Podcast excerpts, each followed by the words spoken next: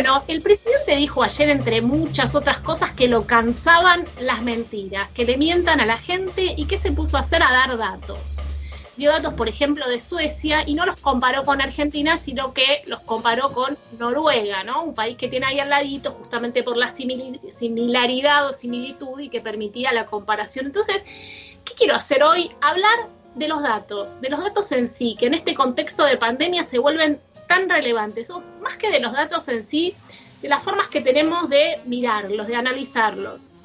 No sé si será un poco sesgo de la, de la profesión, de los que pasamos por las facultades de comunicación, pero tiendo a pensar que, por ejemplo, con lo que son las noticias, la opinión pública está cada vez más despierta respecto de que no son la realidad, de que no son objetivas, de que el periodismo no es objetivo, no porque sea malo, sino porque necesariamente haces un recorte. Y lo mismo con las fotos y los videos, no porque estén retocados, sino porque siempre hay alguien detrás de una cámara buscando un plano, ¿no? Un lugar desde el que se ubicó, la típica es, ¿no? En las manifestaciones, eh, no sé si se les ocurre otro, pero me sale esa, ¿no? De la manifestación, hace la, la, foto aérea donde ves que son cuatro, o haces la foto cerquita donde parecen un montón. Bueno, como estos hay muchos ejemplos. Sin embargo, a los números, a lo que son los datos, lo seguimos tomando muchas veces como si la realidad los escupiera por sí sola, ¿no? Sin, como si no existiera ningún tipo de elaboración sobre esos datos. También se van para el otro lado, ¿no? Entre los matemáticos hay una frase que dice que el 83% de las estadísticas son falsas, o los economistas tienen otro, no sé si en sus profesiones también, que hablan de torturar los datos hasta que confiesen.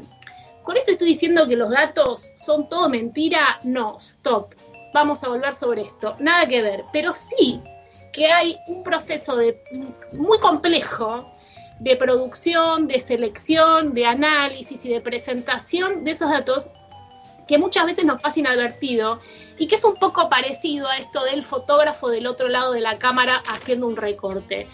Voy a poner algunos ejemplos, si se les ocurren otros, ayúdenme. Uno, lo que hablábamos al principio del programa, por ejemplo, sobre la densidad de población de eh, la provincia de Buenos Aires. Si yo les diera el dato acá, de saquemos Cava, pero de toda la provincia de Buenos Aires, ni siquiera lo encontré el dato de la densidad, porque ese dato no diría nada, porque son los típicos promedios mentirosos entre datos muy dispares que no te están revelando nada. Sí vi, por ejemplo, que en, la, en el conurbano, ¿no? en, el, en el área metropolitana, los partidos cercanos a la Cava, hay 870 habitantes eh, por, kilómetro cuadrado y tal vez en el Buenos Aires más profundo tenés hasta densidades de 12,5.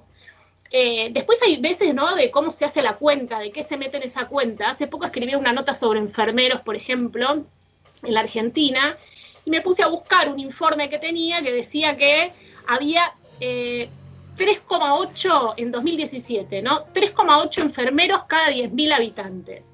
Pero después, el último informe de 2019 decía que había 25,8. Digo, ¿cómo puede ser esto? Bueno, está, en uno estaban metiendo solo los profesionales de enfermería y en otro también los técnicos, ¿no? Que son los que hacen unos estudios de un año. Entonces, esas, y después había notas periodísticas que decían que tenemos la tasa más baja de enfermeros del mundo y en realidad las otras sí estaban contando también los técnicos y las nuestras no. O sea, esto da lugar a muchísimas cuentas mal hechas, pero no solamente errores, sino a, lo que me refiero es esto, es el, propio recorte a lo que le tenemos que prestar atención. Otro dato, basura, ¿no? que es un tema que vengo estudiando. Si uno mira población de la Argentina, un 65% de la población de la Argentina cuenta con algún sistema de tratamiento de residuos, mayormente relleno sanitario, que es lo que tenemos acá. Ahora, si mirás los municipios, tenemos 2.500 municipios en la Argentina, más de 2.000 o alrededor de 2.000 eh, disponen en basural a cielo abierto. Y esto es, los dos datos son correctos. Lo que pasa es que depende cómo lo medimos, nos van a decir cosas distintas y ahí es donde vamos con esto de torturar los datos. Como esto hay también relaciones causa-efecto que se plantean siguiendo algún factor y no se tienen en cuenta otros, recortes temporales, sesgos de muestreo, cifras de procedencia dudosa, vuelvo al tema de la basura, hay una que siempre da vueltas, que es cantidad de comida que se desperdicia en el mundo. Muy difícil llegar a un dato certero de eso, ¿no? Pero sin embargo, insisto con esto, los datos duros en general no se discuten. El que trae el dato es como el, campeón de la verdad, ya está. Tenés el dato. Son muy, son muy poderosos los datos. ¿Viste? Sí, más en esto, ¿no? También de la Big Data. Y ahora en, este contexto de pandemia es como que tenés el dato y sos el campeón. Bueno, vuelvo con esto de que no es todo mentira y ni siquiera es que los datos son arbitrarios el, el, recorte, este que necesariamente se hace, puede estar muy bien hecho y muy bien fundamentado. El tema es que hay que visibilizar, me parece, un poco más este recorte. Eh, y fundamentalmente en este momento estamos viendo que los datos son el combustible con el que se toman muchas decisiones súper importantes y súper cotidianas y definitivas para todos nosotros.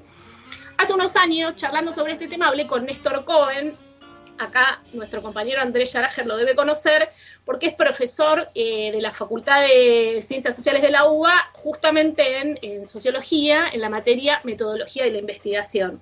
Y él me decía esta frase que es tan perimida, los datos de la realidad, en realidad es falsa, porque los datos no están en la realidad, los datos están en la cabeza de uno, en los informes, de las ponencias, en los artículos, pero la realidad no habla por sí misma, sino que responde según la interrogamos. Y yo le dije, y en el censo, capaz muy ingenua mi pregunta, en el censo que estamos contando todo, ¿cómo? me dice, no, ahí también hay un recorte.